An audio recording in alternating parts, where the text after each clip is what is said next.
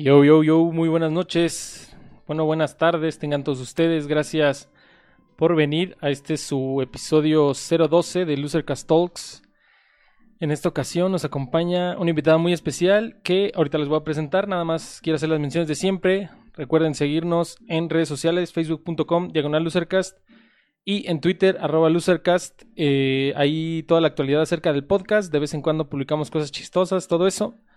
Ahí nos pueden seguir si quieren todas las noticias del podcast y si les gusta el contenido, suscríbanse al canal, denle like, dejen su comment, ya saben todo eso. Y también recuerden que estos episodios se suben a su plataforma de streaming favorita, Spotify, Google Podcast, Apple Podcast y demás plataformas. Pues sin más preámbulo, eh, déjenme presentarles a mi invitada el día de hoy. Este, hoy sí, como, como les decía ahí en redes sociales, Hoy sí estamos de, manteles largos y tenemos a la astrofísica Trish Luna. Eh, bueno, así se pone en sus redes sociales, que ahorita quiero que nos platique por qué. Eh, pues, preséntate por favor, ya estamos en vivo. Muchas gracias por acompañarnos. Hola, muchas gracias por invitarme también. Eh, pues sí, yo soy Trish. Me llamo Patricia Hernández, pero eh, todo el mundo me dice Trish desde la prepa. Y por Patrish, ¿no? Ahí viene. Ah, y bueno, em, eh, y Luna viene porque, bueno, mi, apellido Hernández, pero mi papá se apellida Hernández Luna. Entonces, este, ahí es un tema más como que yo quería apellidarme más como mi abuelita y no como mi abuelito. Ok. Pero entonces decidí cambiármelo pues de manera digital, ¿no? Porque es más fácil. Sí. Que si me lo quisiera cambiar de manera más oficial. Así que bueno, por eso me llamo Trish Luna y soy astrofísica de la UNAM. Eh, actualmente estoy terminando mi doctorado en astrofísica. Estudié una maestría en astrofísica también y soy física eh, por parte de la licenciatura. Y bueno, pues estudio los orígenes del sistema solar en mi investigación doctoral. Y pues también hago divulgación de la ciencia desde hace muchísimos años, desde el 2009. Y en particular, pues em, tengo un proyecto junto a unos amigos que se llama Astrofísicos en Acción. Astrofísicos en este Acción. Ahorita quiero, ahorita quiero este loguito que está aquí. Y pues lo que hacemos es divulgar la astronomía de manera divertida y coloquial y que hagamos que la gente se, se dé cuenta de lo divertida que puede ser la ciencia. Así es, porque yo creo que hay mucha gente ávida de, de conocimiento, pero generalmente los medios tradicionales no, nos meten ahí pues conocimiento muy basura. Yo sí me sigo preguntando por qué en los programas de revista estos eh, así mañaneros ¿por qué sigue habiendo maldita sección de astrología así?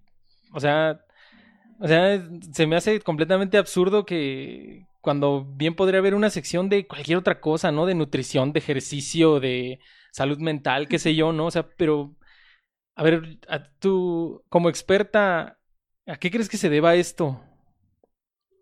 Pues mira, yo creo que eh, ya es, es parte de la cultura, lamentablemente, ¿no? Y, y, hay mucha gente que trata de explicarse las cosas que le pasan o, o, quiere, le da miedo la incertidumbre eh, de no saber nada de, de las cosas futuras. Y este tipo de creencias hace que por lo menos tengan algo que creer, algo en, en qué basarse para decir esto esto hoy me va a ir bien, ¿no? Desafortunadamente eh, muchos necesitan ese tipo de estímulos para levantarse. Y si te ayuda a seguir con tu vida, pues, o sea, nadie te puede decir que no creas cualquier cosa, ¿no? Pero eh, lo que sí se tiene que tener en cuenta es que es un conjunto de creencias, a diferencia de la, ciencia, que la ciencia sí está basada en, en, hechos, ¿no? y, y de hecho por eso la ciencia es muy refutable, ¿no? Porque en el momento en el que tú propones algo que no puede ser eh, avalado por, por más personas o, porque tipo dices, pues es que yo creo que es así nada más, eh, en ese momento ya estás haciendo pseudociencia, ya no es ciencia, porque justamente la ciencia necesita eh, que todo el conocimiento que va creando eh, se base en conocimiento que también ya está establecido y en hechos y en pruebas. Y pues la, la astrología en esta parte pues es puramente un conjunto de creencias, ¿no? Y la gente lo sigue, pues sigue siendo muy popular porque la gente lo pide. O sea, estoy segura que, que en el momento en que mucha gente ya no, ya no le importaría que existiera, escuchar su horóscopo diario, pues entonces los programas ya no tendrían esas secciones, ¿no? Porque al final de cuentas los programas dan lo que la gente quiere. Sí, tiene razón. Y, y entonces, este, lo que también estamos tratando de buscar, por ejemplo, los divulgadores es hacerles ver por qué, por ejemplo, son creencias y no son hechos, ¿no? Porque, porque entonces así tú a lo mejor puedes decidir seguir creyendo en eso, pero ya saber qué es una creencia y que puede que esté equivocada, ¿no? Em, Sí, pero, pues no sé, no, yo sí, sí, sí, estoy totalmente de acuerdo. Y además, este, pues, cuando caes en un sistema de creencias, a veces, pues, se vuelve parte de tu personalidad, ¿no? Yo, yo me acuerdo que escuchaba, por ejemplo, no me acuerdo, creo que sí era algo así como, no me acuerdo, pero haz de cuenta que una persona estaba en un, en una como, pues en una comunidad de este estilo y pues ahí conocía a su, a su esposa, allí conocía a todos sus amigos entonces, si, si tú le presentas estos argumentos científicos irrefutables, pues nunca los va a aceptar porque eso significa que tendría que renunciar a su esposa, a sus hijos, o sea, como que, o sea, esta, este, estas, estas, como, como dijiste, estos, ah, se, me fue la palabra, estos, este, eh, de creencias, estos conjuntos de creencias se vuelven parte de su personalidad y entonces pelean por ella con uñas y dientes, ¿no? Así de que, no, pues es que así tiene que ser, ¿no? Eh, sí, claro. Eh, sí, definitivamente, definitivamente, o sea, tipo, nosotros eh, respetamos a la gente que, que quiera creerte esto, ¿no? Pero al final de cuentas, si llegan a preguntarnos a nosotros si Júpiter tiene algo que ver con que hoy se cayó de la bicicleta, pues definitivamente vamos a decir que no, que a Júpiter le vales, le vales, le vales definitivamente que sea de tu vida, ¿no? Sí, así es. Sí, no, sí, ahí me acuerdo, creo que es, hay un divulgador científico muy famoso, Neil deGrasse Tyson. Una vez así le preguntaron que había habido un eclipse, creo el año pasado, no me acuerdo. Le preguntan, oye, este, que hubo un eclipse y un huracán y no sé qué, ¿fue coincidencia? No me lo sí. pues como, como si, como si tuviera que ver. Pero a ver, yo, yo tengo una pregunta, este, a lo mejor pues es un poco ahí coloquial, pero, o sea, yo, yo cuando era niño, pues mis amigos jugábamos a que y éramos bomberos, o policías, o doctores. Y mi pregunta es esa, o sea, ¿cuándo decidiste estudiar física o, o, de niña si jugabas ah, con un telescopio? No sé. ¿Cómo, cómo fue este, este, esta curiosidad por la física? Sí, pues la verdad es que no, o sea, no fue, siempre fui una niña curiosa, eso sí, pero nunca tuve esta como curiosidad de ser científica desde chiquita. La verdad es que no. Yo quería ser actriz y de hecho cuando entré a la, al bachillerato, este, lo hice en el IMBA. El IMBA tiene sus, sus prepas y yo estuve en una prepa de IMBA y no sabes, me encantó. O sea, ha sido como de la, una experiencia que no cambiaría en mi vida. Y yo estaba saliendo de la prepa, yo seguía queriendo ser actriz, pero eh, sucedieron varias cosas que me llevaron a este camino de la ciencia. El primero es que en esa prepa nos acercan un montón a las cosmovisiones de las culturas pasadas eh, en México, ¿no? A todas las culturas prehispánicas. Y entonces te sensibilizan un montón en, en, cuestiones como humanas y así, pero también en, en lo mexicano y en el conocimiento que se tenía en las épocas eh, Ah, eh, antes de la, de la colonización. Y entonces, en uno de los viajes, porque nos sacaban mucho de viaje para estudiar esto, eh, en uno de los viajes, justo cuando fui a Chichen Itza, eh, vi un cielo infinitamente estrellado, cosa que yo no había visto. Cosa que ya no se ve en la ciudad, por la contaminación lumínica, sí, claro. Y entonces dije, ahí entendí perfecto porque es que ellos conocían también el cielo. porque yo no, a lo mejor uno no logra entenderlo eh, cuando vive en ciudades tan grandes, porque desafortunadamente ya no vemos el cielo como ellos lo veían. Pero cuando vi ese cielo en Chichen Itza, ese cielo tan estrellado donde no había ni un pedacito donde no se viera una estrella, porque nos llevaron al evento este nocturno, ¿no? Que se hace. Yo ahí fue cuando dije, no, es que de verdad, o sea, a mí me gusta la astronomía, pero me encantaría de verdad saber qué es lo que está pasando allá afuera. Entonces, ahí como que mi amor a la astronomía empezó como a florecer más, empecé a comprar libros y todo así. ¿Con cuántos años pero tenías, yo quería seguir siendo actriz. 18, no, ah. bueno, 17. Ok. 17, tenía 17. Y yo, pero de todos modos yo quería ser actriz, o sea, la astronomía me llegó como un hobby, como algo de yo necesito saber más. Eh, pero cuando salí de la prepa y quise entrar a las superiores, a las escuelas superiores de teatro, a la Nacional de Teatro y a la y a la y a la Facultad de Filosofía y Letras y así, no me quedé. No me quedé en ninguna. Y entonces, en esta como como decisión de ahora qué voy a hacer de mi vida, me voy a esperar un año, pero, o sea, para volver a hacer los exámenes, ¿no? Eh, pero qué tal si también puede que estudie otra carrera o no. Yo no me veía, la verdad, como otra cosa que no fuera ser actriz, pero eh, la chica que me estaba ayudando, una psicóloga, eh, con ella salió un día mi amor por la astronomía y ella fue la que me dijo, oye, ¿por qué no estudias astronomía? Y entonces yo ni siquiera sabía si se podía estudiar en México y resulta que sí, sí se puede estudiar, pero normalmente en ese entonces no había ninguna carrera de licenciatura en, eso. Entonces primero tienes que ser físico o alguna otra área fin y luego ya haces un posgrado.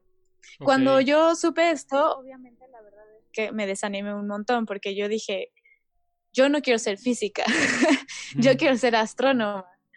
Pero al final, pues me decidí a hacer el examen lo pasé, me quedé en física y desde que entré a la carrera, pues empecé a pensar en que yo tenía que, adentrarme más a, las cosas de astronomía para ver si sí me era algo que me, que me iba a gustar, porque estás de acuerdo que fue un cambio así completamente radical. Sí, o sea, de algo artístico a algo totalmente científico. Sí, y hasta el ambiente de las personas era súper diferente al que yo estaba acostumbrada. Y entonces los primeros semestres yo sí me sentía así como el bicho raro, como que no encajaba, no encajaba.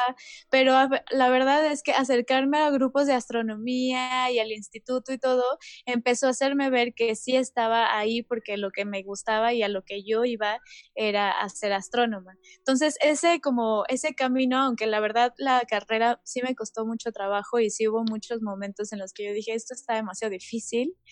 Eh, siempre como, como mi objetivo de ser astrónoma no lo perdí, pues ya, o sea, y la verdad es que siendo, o sea, no me arrepiento para nada. El, la, la, maestría la amé demasiado. Creo que fue la época en la que más disfruté estudiar la maestría. Y bueno, el doctorado tiene sus altas y bajas por cómo es un doctorado nada más.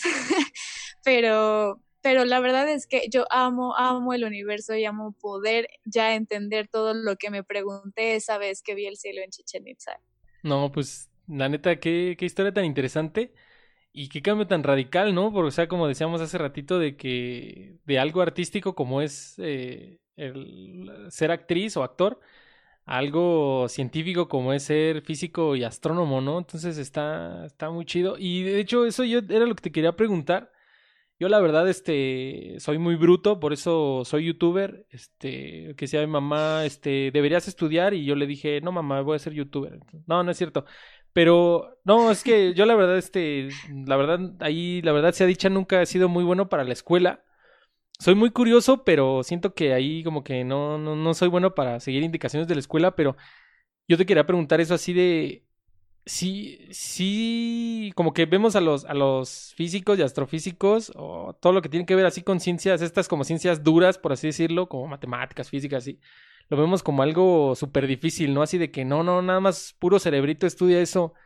¿Es cierto? O sea, se requiere como mayor nivel de inteligencia que el ciudadano común o, o no, no sé, o, o, es más trabajo, o es más investigación, no sé, ¿tú qué opinas?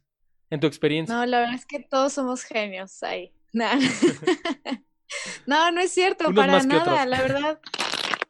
No, ay, se me cayó el micrófono, perdón. Unos más que otros. No, la verdad es que sí, obviamente sí te encuentras de todo. Mira, te voy a decir esto.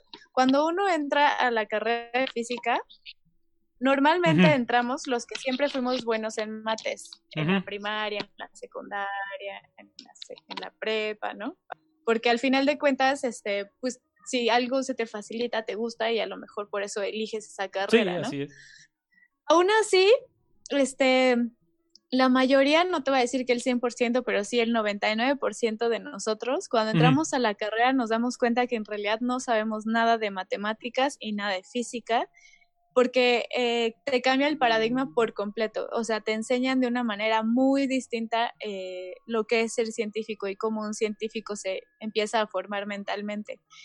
Obviamente te digo, hay un 1% que sí les entran los conceptos mm, rapidísimo y no tienen que estudiar, pero la mayoría de nosotros nos cuesta muchísimo trabajo, o sea, tenemos que estudiar un montón. Te voy a decir esto, o sea, yo en la primaria, en la secundaria y en la prepa no estudiaba para mis exámenes, salvo para los de historia, que son más como un poquito de memoria, que te tenías que memorizar ciertas fechas o ciertas cosas así. La verdad es que yo no estudiaba. Y entonces en la carrera tuve que enseñarme a estudiar, porque ahí sí tienes que estudiar o si no repruebas. O sea, en mis primeros exámenes saqué cero en todos, cero. O sea, no uno, no cinco, no, saqué cero en todos mis exámenes. Pero no, no fui la única, ¿no? La mayoría de mis compañeros eh, pues les pasó lo mismo. Y te das cuenta que eso, ¿no? O sea, en primera que no eres un genio, en segunda, o sea, empiezas también como a darte, hay, hay gente que no se le quita y, mm, y, no, y no deja de ser presumida, pero muy poquita, la verdad. La mayoría de nosotros tenemos que estudiarle un montón. Entonces, em, si practicas como cualquier cosa, si tú practicas las cosas, en cierto momento ya te haces bueno. Sí. Entonces, eh, y también algo muy bonito, por ejemplo, de la carrera es que en la carrera de física no hay ninguna materia que seriada. Entonces tú puedes llevar tu carrera como, tú quieras. Al final de cuentas, obviamente, eh, pues la línea de estudios, si la sigues, es mejor porque... Sí, claro. O sea, te va dando como también un seguimiento, pero en realidad tú podrías hacerla como tú quieras. Y, y, también los profesores son, la mayoría son muy buenos y están siempre como, como pues a, tu disposición por si tienes dudas y cosas así. La verdad es que em, fue una carrera que sí disfruté, te digo, sí se me hizo muy difícil, pero también aprendí mucho a trabajar en equipo, porque como todos nos dimos cuenta que a todos nos costaba trabajo, pues hacíamos equipos para estudiar, para enseñarnos unos a otros, ¿no? Que hay un concepto que yo no entendí, pero mi amigo ya lo entendió, pero entonces yo ya entendí esto y yo le explico esto. La verdad es que a lo mejor no, no todas las generaciones, pero yo puedo hablar por mi generación, la generación de física de, mi, de cuando yo estuve en la facultad, nos ayudamos muchísimo unos a otros y también eso es la ciencia. La ciencia siempre es trabajo en equipo y lo empiezas a aprender desde la carrera. Entonces, yo diría que no es para genios, pero sí es para gente que, que tiene su camino muy, muy, o sea, que saben que van a amar porque les va a costar trabajo, pero aún así no se van a rendir y van a lograr hacerlo. Porque la verdad es que sí está difícil, o sea, no te voy a decir que, ay, no, la verdad es que está súper fácil, no, la verdad es que yo sí sufrí la carrera un poco, ¿no? Pero, pero la verdad es que yo no me arrepiento para nada de, de, de haber estudiado física. Y no, no es para genios. pero la verdad es que, pues, yo creo que, digo, eh, yo estudié economía también en LUNAM y pues la verdad es que todas, este, pues todas las carreras se sufren, ¿no? O sea, ¿cómo sufren? Por ejemplo, yo, yo ahí, este, de, los, los, los, los diseñadores gráficos, los arquitectos, este, los médicos, o sea, todas, la, todas las carreras se sufren y pues yo creo que, pues obviamente por, lógica, pues no creo que física sea la, excepción, ¿no? O sea, también se ha de sufrir mucho. Pero pues yo creo que eso es lo importante, ¿no? Como mencionas de que, pues, se, pues es la pasión, ¿no? O sea, si realmente te apasiona, si realmente te gusta, eh, pues no se te va a hacer pesado, ¿no? Es como aprender a tocar el piano, por ejemplo. O sea, si te gusta tocar, o sea, el piano es muy difícil, o sea, es, es, muy difícil la, teoría musical, este, eh, composición y todo eso. Pero si te gusta, no se te va a hacer pesado y no se te va a hacer este.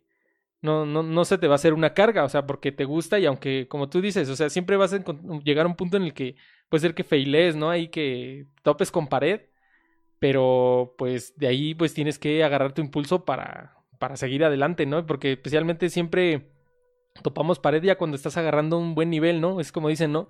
Cuando no sabes nada, piensas que lo sabes todo y cuando sabes poquito te das cuenta del panorama y dices, ay, güey, no, la gente es que no sé nada, ¿no?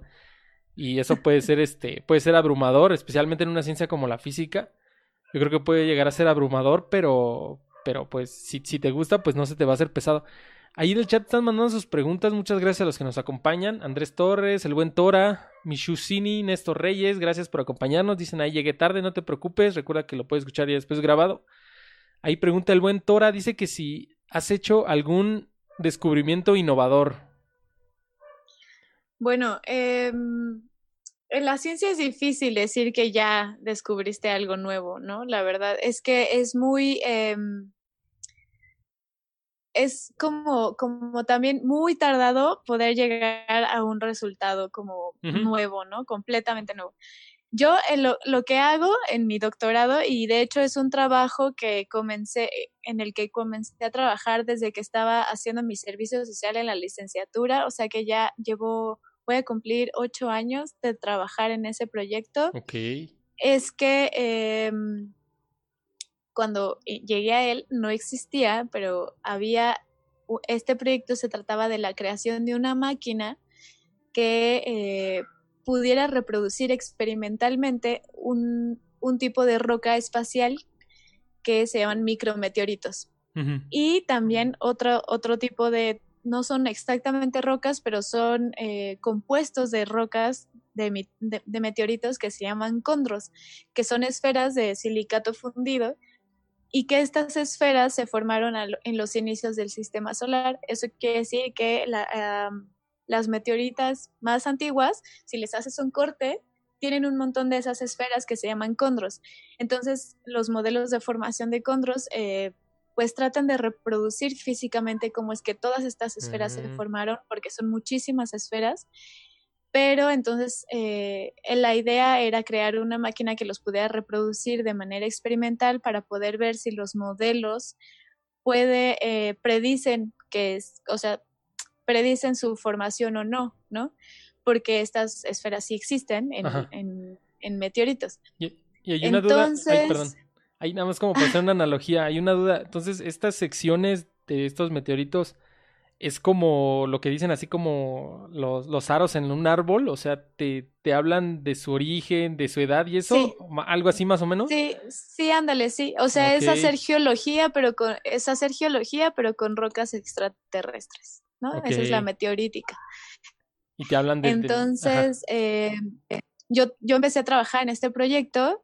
Me gustó mucho desde que escuché de él porque eh, tiene que ver con los orígenes del sistema solar, tiene que ver también con geología, o sea, iba a aprender yo mucho de geología y a mí la, la, los planetas como, como entes que pueden evolucionar y, y así, los planetas, me encantan, ¿no? Entonces, eh, pues eso fue el proyecto que yo elegí cuando llegué a trabajar con mi asesora, que es la doctora Antigona Segura. Y, em, y entonces nos pusimos a, armar la máquina. Y armar una máquina nueva es muy tardado, muy tardado, porque se necesita muchísimo dinero y muchísimo tiempo para poder armarla como tú necesitas, ¿no? Para que tenga todos los instrumentos que tiene que tener, para que los diseños estén bien hechos, la manufactura, todo, ¿no? Ok. Entonces nos tardamos, yo creo que como unos cuatro años en que ya funcionara bien. Y estos últimos cuatro años, pues he empezado ya ahora sí a reproducir experimentalmente estos, estos cuerpos. Y aunque te voy a ser también sincera, es muy difícil entrar a una nueva área del conocimiento como país, o sea, como mexicanos, cuando somos los únicos en Latinoamérica que lo hacemos porque la comunidad eh, de otras partes del mundo no cree mucho en nuestro trabajo, ¿no?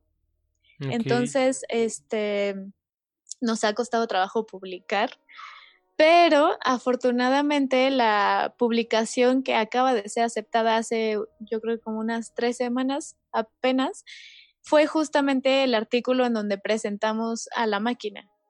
Presentamos qué hace y qué puede llegar a, hacer, porque hay un montón de cosas que todavía puede hacer nuevas, ¿no? Em, y entonces ahí, o sea, eso se hace, ¿no? Y ahorita eh, lo que sigue es seguir trabajando experimentalmente con, con las muestras para poder ahora sí ya hacer publicaciones y poder ya decir decirle a los modelos matemáticos, oye, tú estás mal en esto, oye, tú estás logrando bien esto.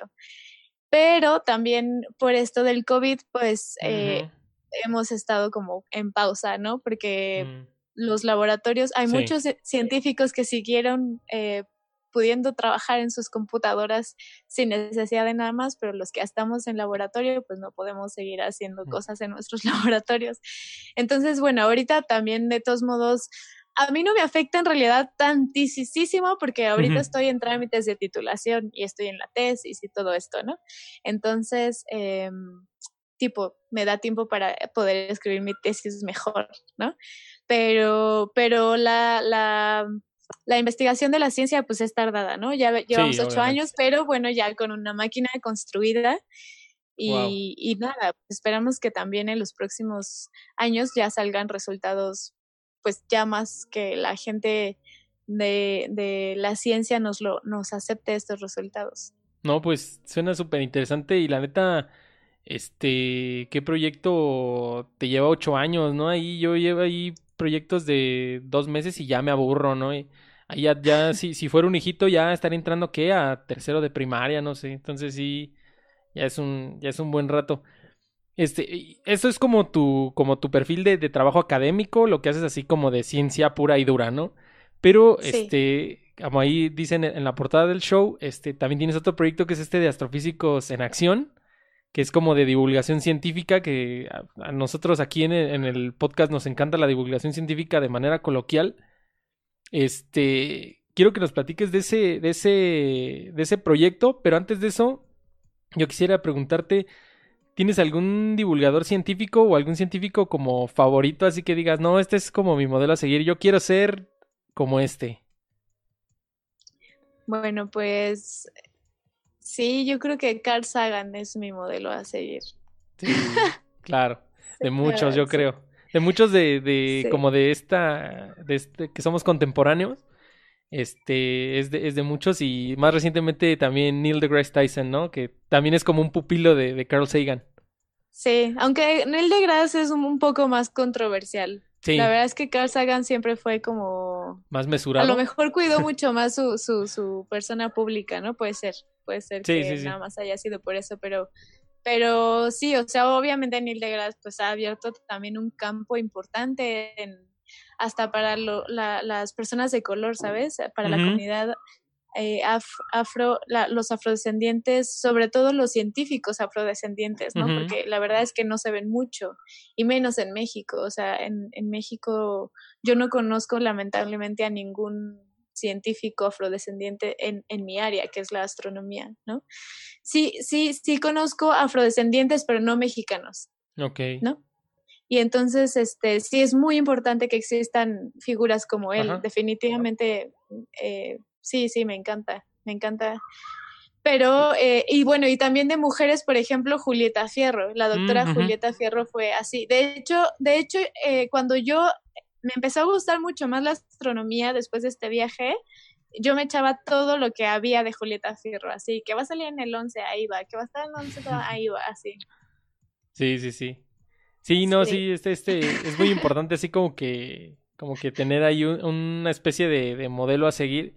Y sí, Carl Sagan, sí, yo también, este, soy ahí fan. Me gusta ver ahí videos en YouTube, este, Ahí leí el libro de, ¿cómo se llama? El mundo y sus demonios, si no mal recuerdo. Está, ah, está, muy padre. Este, ahí si lo pueden leer, este, debe estar en cualquier plataforma de estas de, de ebooks. Este, no creo que cueste más de 120 pesos, la neta, porque pues ya es un libro relativamente viejito, pero está muy padre porque sí es como de, de divulgación científica y ahí trae como, pues como anécdotas y todo esto, está, está, está muy padre ese libro. Pero ahora quiero que nos platiques de este, de este proyecto de Astrofísicos en Acción, cómo surge, bueno, para la gente que no lo conoce, qué es, cómo surge y quiénes participan, todo eso. Va, pues me echo rápido la historia. Astrofísicos en Acción nace en un marco, en el marco de un evento de divulgación, que es el evento más grande en el país, que se llama Noche de las Estrellas.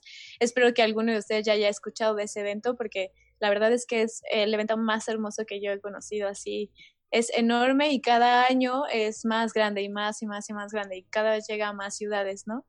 Pero entonces, eh, nosotros como estudiantes del posgrado en astrofísica, pues ya habíamos bastantes que amábamos la divulgación. Yo ya llevaba como cinco años haciendo divulgación o un poquito más.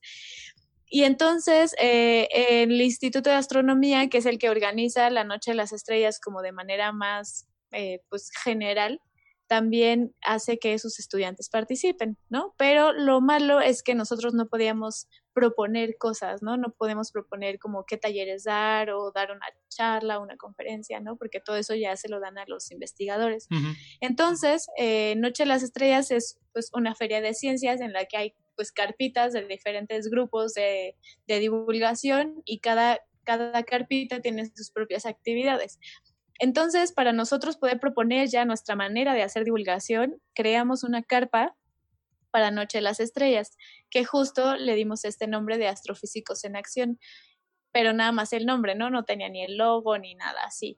Y eh, cuando abrimos esa carpa, eh, en el segundo año que, que empezamos a abrirla, abrimos también una fanpage de Facebook para ir compartiendo lo que iba a haber en la carpa, y después lo que hubo en la carpa, ¿no? Y, eso era lo único que hacíamos en realidad, pero después de un año más nos dimos cuenta que había muchas más cosas que se podían hacer con el, con el proyecto de Astrofísicos en Acción. Eh, siempre ha, estado abierto a todos los a todos los estudiantes del, del posgrado, ¿no? Siempre, sobre todo en Noche de las Estrellas, a todos les decimos que quien quiera estar en la carpa es completamente bienvenido, quien quiera proponer cosas, quien quiera dar una charla, lo que sea. Pero los que nos empezamos a comprometer más a llevar astrofísicos en acción a un siguiente nivel fuimos eh, Norberto, Zeus y yo. Y, y, bueno, yo me uní de hecho un poquito después porque yo estaba como tratando de abrir otro emprendimiento de divulgación de la ciencia que falló así horrible. Pero yo siempre fui parte de Astrofísicos en Acción, pero pues en ese momento en el que ellos empezaron a hacer más cosas eh, yo estaba como en este otro rollo, ¿no? Em, y entonces empezó a hacer más cosas, se hizo, por ejemplo, un curso de verano, se empezaron a dar charlas en, en, distintas escuelas y la página de Facebook empezó a ser muchísimo más activa, ¿no? Subían un montón de publicaciones y de memes, porque también los memes nos han ayudado muchísimo a hacer una, un engagement con la comunidad mucho mejor, ¿no? Porque al final de cuentas lo que también busca Astrofísicos en Acciones es hacerle ver a la gente que la ciencia es súper divertida que te puedes apasionar por conocer más sobre el espacio y qué mejor que un meme para hacer este, este conecte contigo y que diga, ah, claro, gracias a este meme ya entendí cierta cosita, ¿no? Porque eso es lo que buscamos también, que, que no se den cuenta que están aprendiendo, Em, y que se están divirtiendo en vez de, de, aprender, ¿no? Pero ahí está el conocimiento metido. Y entonces después ya se decidió en abrir un canal de YouTube porque este canal pues nos iba a ayudar a poder seguir creando más contenido. Eh, por ejemplo, Norberto es súper amante de YouTube, nosotros también, Zeus y yo también, pero Norberto así más, ¿no? y todos sabíamos que había muchos canales de astronomía bastante buenos, pero, pero que hablan, eh, que eran en inglés. Y nosotros queríamos entonces hacer contenido de calidad. En español. Eh, eh, en español y de una manera también divertida y con nuestro propio estilo que ya hemos estado conformando, ¿no? En, durante los años. Y además, pues también ayuda a que somos muy amigos y entonces eh, hicimos un equipo, sí, exacto, y hicimos un equipo bastante bueno, la verdad, bastante, bastante bueno. Y entonces, eh, a partir de que yo llego ya como también de full a Astrofísicos en Acción y otros amigos, también eh, decidimos abrir Instagram y Twitter. Y de ahí empezamos así, a empezar a generar contenido mucho más, mucho más, mucho más, mucho más.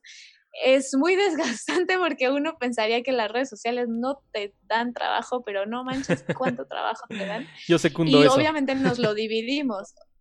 Sí, no. Y nos lo dividimos, ¿no? Yo, por ejemplo, manejo el Instagram, otro amigo maneja el Twitter, otro amigo, otros dos amigos el Facebook, porque al ser también donde primero nacimos, pues es la comunidad más, grande. que tenemos. Tenemos más de 100 mil seguidores. Eh, ajá, y, y bueno, y la, en la de YouTube todos hacemos de todo, ¿no? O sea, normalmente yo grabo a cámara, pero todos escribimos guiones, todos editamos.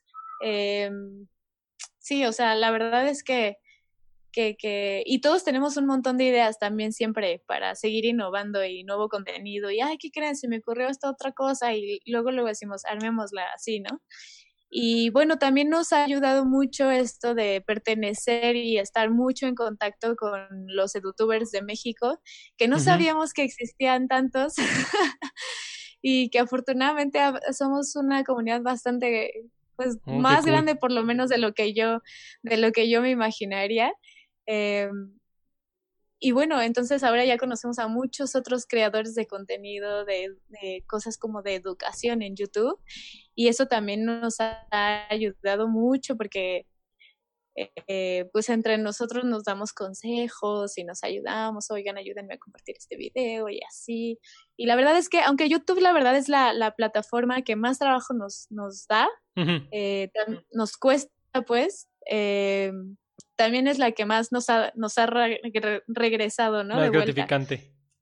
Ajá, sí, la verdad es que ha sido súper bonito empezar a ser youtuber sin saberlo. Sí, sí, sí, está, es, es muy padre, la verdad, este, y sí, yo, yo estoy totalmente de acuerdo contigo en eso de que hay mucho contenido de, como de divulgación científica en inglés, pero en español, si bien sí hay, sí, obviamente, en comparación con el contenido que hay en inglés, es, o sea, sí es abismal, ¿no? Y qué chido que haya pues obviamente digo nosotros porque somos de México, pero o sea que haya de esto, estos, pues estas como comunidades mexicanas de youtubers, que porque obviamente también este es así de este, el niño está viendo YouTube y como que la mamá dice así de, ah, nada más está perdiendo el tiempo. Y no, pues la neta puedes ver un contenido muy, muy chido y muy educativo en YouTube también, ¿no? O sea, la neta, yo me acuerdo, no me acuerdo quién ahí, porque yo, a mí me encanta, ¿no? Por eso decidí hacer el mío, me encanta ver podcast, ver videos de YouTube, este, me encanta, por ejemplo, Visos, Veritasium, todos estos, canales de, en inglés de, divulgación científica me encantan. Y pues, o sea, no me acuerdo en cuál decían algo así como que, pues sí, o sea, como que ya la, la, la verdad es que YouTube a veces es como, va, va a sonar ahí súper, ahí súper anarquista, pero ya este YouTube es ahí como una nueva universidad, ¿no? Porque quieres aprender lo que tú quieras y ahí está, ¿no? O sea, que quiero aprender este teoría musical, ahí está. Quiero aprender a editar videos en, en, en Premiere Cut o como se llama el programa de Adobe, ahí está. Quiero aprender Photoshop, ahí hay tutoriales. Quiero aprender astrofísica, ahí hay un video de una persona que te explica, ¿no?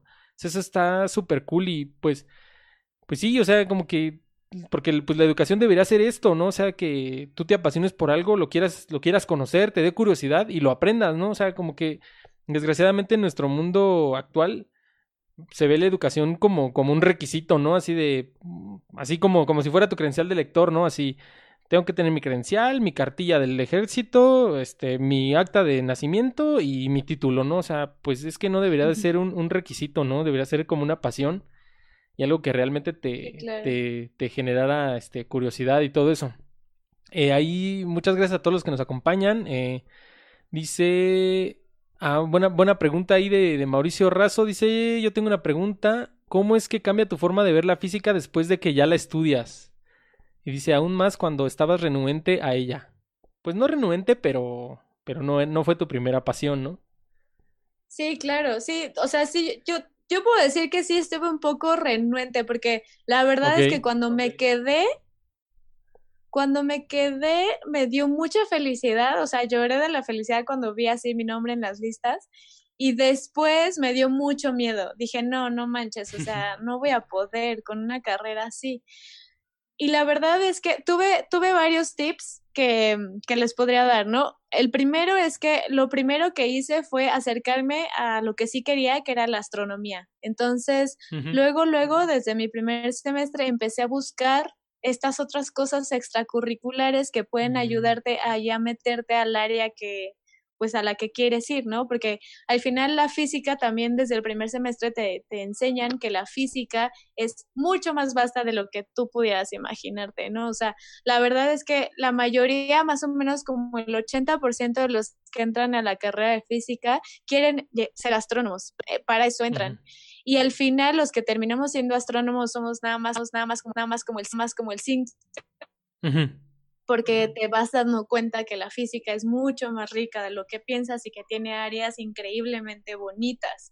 Entonces, conforme también yo fui viendo todas estas materias, pues me fui enamorando mucho más de la física y todavía más cuando veía que todas esas materias se usaban para explicar cosas del espacio, ¿no? Por ejemplo, si yo tenía que, eh, no sé, eh, la, materia de termodinámica y yo la veía, yo siempre la trataba de ver con estos ojos de astronomía para que entonces le entendiera mucho mejor a, por qué es lo, por qué estaba yo estudiando termodinámica si no me iba a dedicar a la termodinámica, ¿no? O por qué tenía que cursar las materias de mecánica cuántica, que cuántica es como de las materias más difícil que más difíciles que tenemos que tomar en la carrera. Sí. Eh, cómo, cómo eso lo pasas a poder explicar el origen del universo a partir de la cuántica, por ejemplo, ¿no?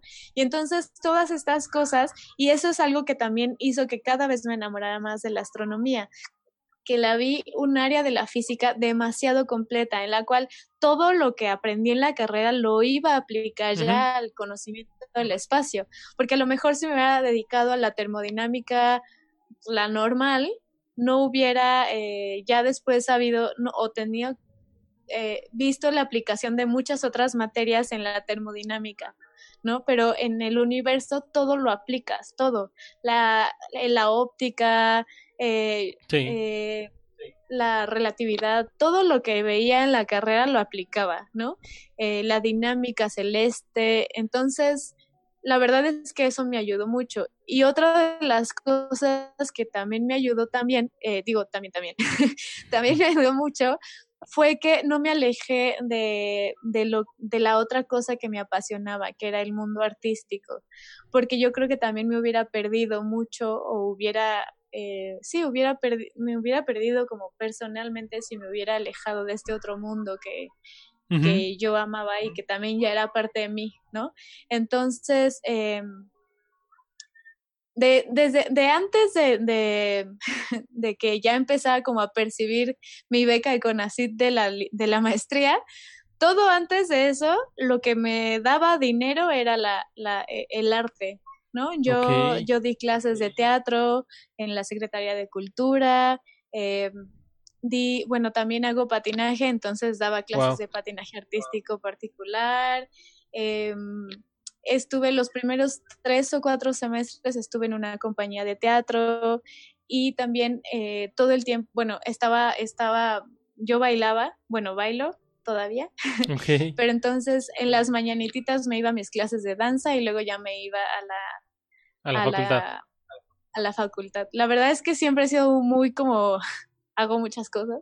Y entonces hacía eso, ¿no? Me iba a mis clases de danza, luego me iba a la facultad y luego me iba a trabajar otra vez, ¿no? A dar más clases, ¿no? Eh, y así me la pasé. La verdad es que siempre me he saturado mucho mi agenda, siempre, ¿no? Así, sí, sí. A ver, ¿cuánto, ¿cuántas cosas me alcanzas en el día? Y todas las ocupaba, ¿no? Así. Pero... Eh, por ejemplo, eso también me ayudó a, hacerme mucho más organizada y, eso también, eh, tipo, me ayudó también a aprender a estudiar. Y, y esto, o sea, yo creo que, que también esas, esa es una de las cosas que yo les daría a este tip, ¿no? O sea, no, tu carrera tampoco tiene que ser su vida o completa. Eh, porque todos siempre tenemos un, un, montón de cosas que nos gustan. Y estas otras cosas pueden ayudarnos a desfogarnos cuando tenemos, por ejemplo, ya la mente muy estresada porque no nos sale cierto problema, ¿no? Despéjate tantito, vete a esta otra cosa que te gusta, que sea tu desfogue, para que regreses más inspirado, más tranquilo. Y eso a mí me, me funcionó bastante, la verdad. Y está muy padre, digo, generalmente las mentes brillantes como es la tuya, claro está, eh, siempre tienen esta afinación como tienen su, su, como su enfoque académico, este, científico y un enfoque artístico, ¿no? Hay unos que se, que se van por la pintura, hay unos que se van por la, por la música, hay unos que se van por, también por el ejercicio, lo fitness, no sé. Y está, está muy chido que, que puedas como balancear tu vida, ¿no? O sea, que no, que no todo sea pues que no todo sea ciencia, ¿no? O sea, que la neta es súper chida. A, mí me gusta también un buen así como aficionado. Pero pues tampoco puede ser tu vida, ¿no? O sea, que qué bueno que... Y era, sí, de hecho, sí lo tenía aquí en mis preguntas que preparé. Si tenías alguna otra, este... Como algún hobby, ¿no? Este, la música, eh, no sé, los videojuegos, qué sé yo, ¿no? El fútbol, un deporte. Pero ya creo que ya nos contestaste esa pregunta. Este, me comentabas que tienes una clase, como bien lo dijiste, tienes este ahí el tiempo bien agendado. Yo nada más, este, a en ver diez minutitos. En diez minutitos ya nos vamos. Este, yo nada más quisiera preguntarte una pregunta rápido que la tenía aquí apuntada y no la quiero dejar pasar como tú como, como experta y como estás en este ámbito.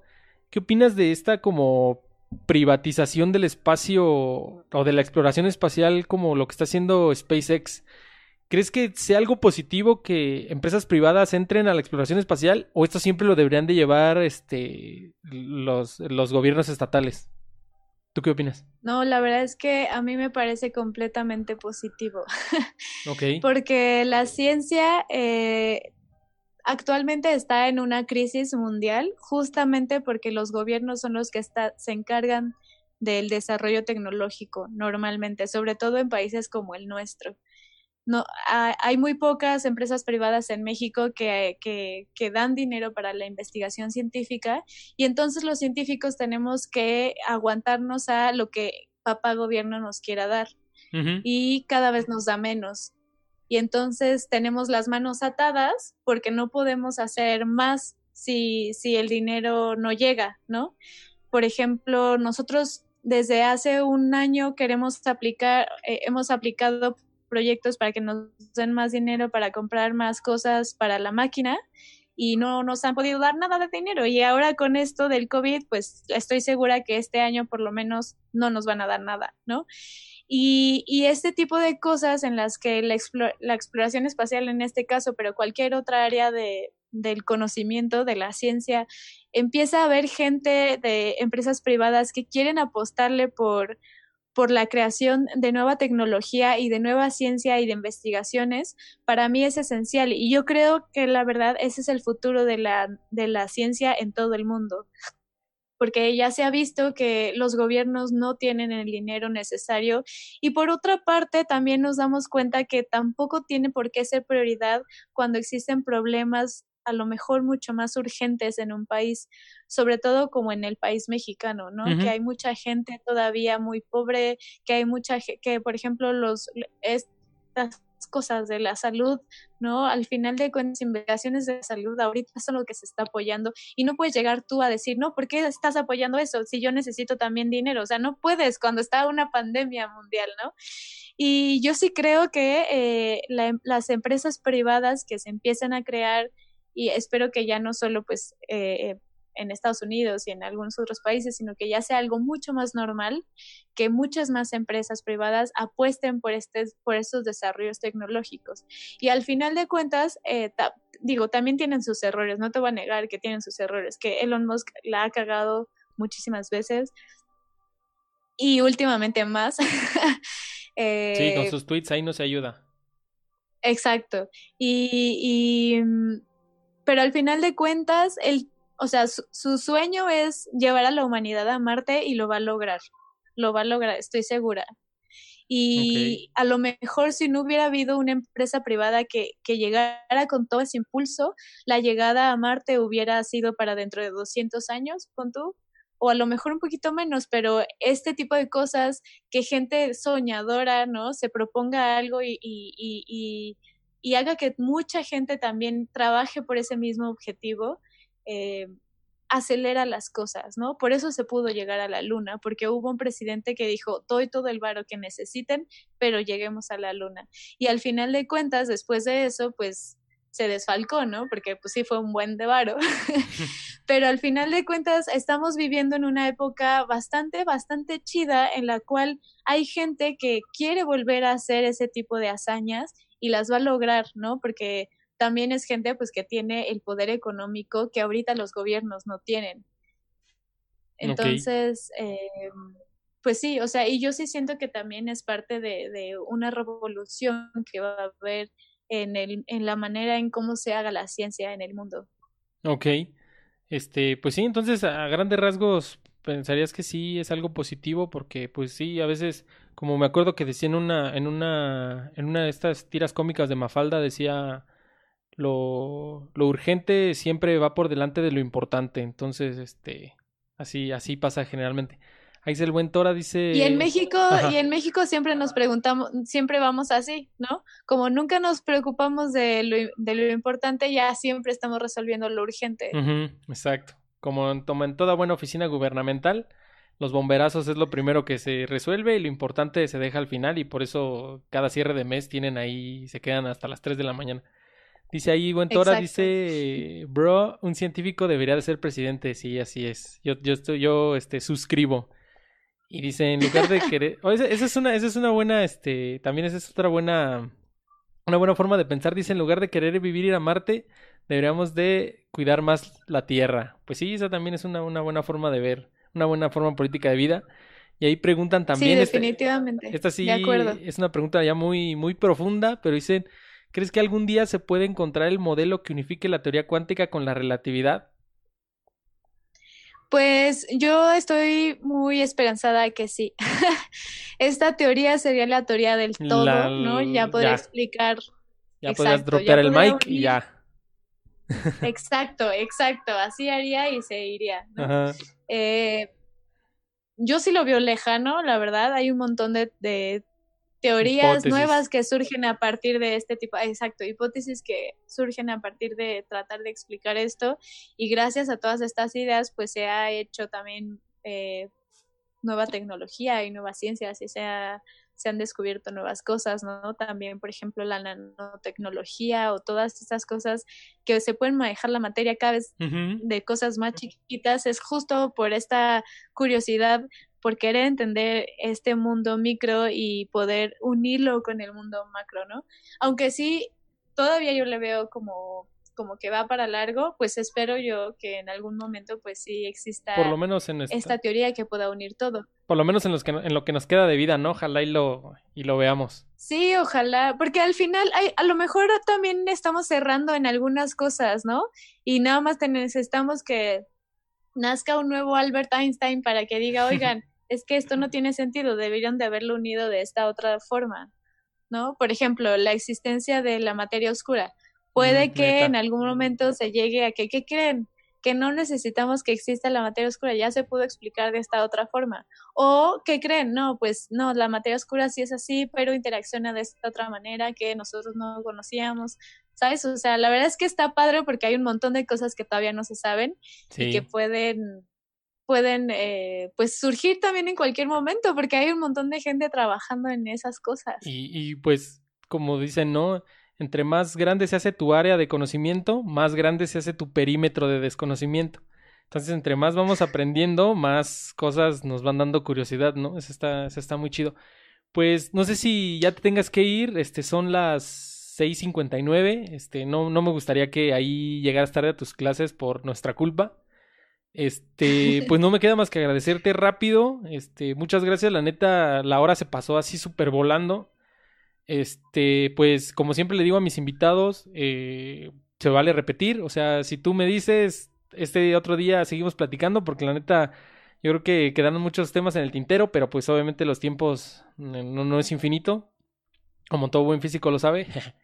Este. pues agradecerte. Eh, no sé si, si le quieras eh, dar un mensaje a, a, nuestros escuchas. Y pues muchas gracias por acompañarnos y por darnos esta hora de tu tiempo que, como podemos ver, pues está súper ajetreada. Sí, bueno, pero espero que, que, que pronto ya me calme un poquito. Sí, claro. Este, pues nada, le, me gustaría decirles que pues no dejen de, de amar, aprender, ¿no? De, de, saciar siempre la curiosidad que tengan, siempre y cuando eh, Sí, manténganse curiosos, pero siempre y cuando buscando también de una manera responsable información, porque ahora con este bombardeo de información que podemos tener, pues es muy fácil que, que leyamos cosas que son falsas. Entonces, no crean todo, no crean la primera fuente a la que llegan, busquen diferentes fuentes hasta que ya una les convenza o que, o que ya que leyeron tres o cuatro veces esto, pues ya ahora sí más o menos lo crean, ¿no? Y bueno, en Astrofísicos en Acción, pues también es lo que intentamos, ¿no? Eh, hacer contenido de calidad para la gente, acercar la ciencia y en particular las ciencias espaciales a toda la gente. Eh, y bueno, pues los invito también a seguir a Astrofísicos en Acción. Sí, ahí les voy a dejar todos los, todos los links en, en las descripciones. Y si me quieren encontrar a mí en Instagram, yo estoy como trish-luna y pues nada más, ah, sí, los invito a, que vean el, el, en vivo que tenemos preparado el jueves a las 6 de la mañana, porque eh, la misión, la nueva misión de la NASA de Mars 2020 ya se va a Marte con el rover Perseverance y vamos a estar cubriendo en español este lanzamiento de la NASA. Qué chido. Pues sí, ahí, ahí espero levantarme lo suficientemente temprano, pero intentaremos estar ahí. Pues no sé si te tengas que retirar. Si no, pues ya ahí se va a quedar grabado. Ok.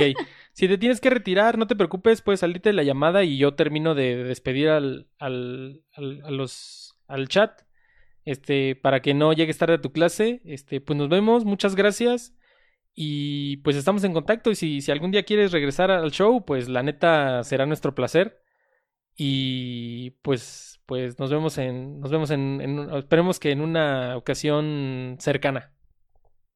Sí, muchas gracias, Pablo, por la invitación. No, de qué, muchas gracias a ti por, aceptarla. Nos vemos. Yo despido al chat, no te preocupes. Chao. Gracias, bye. Bye. Pues eso fue eh, la, la, astrofísica Trish Luna, eh, Patricia Hernández.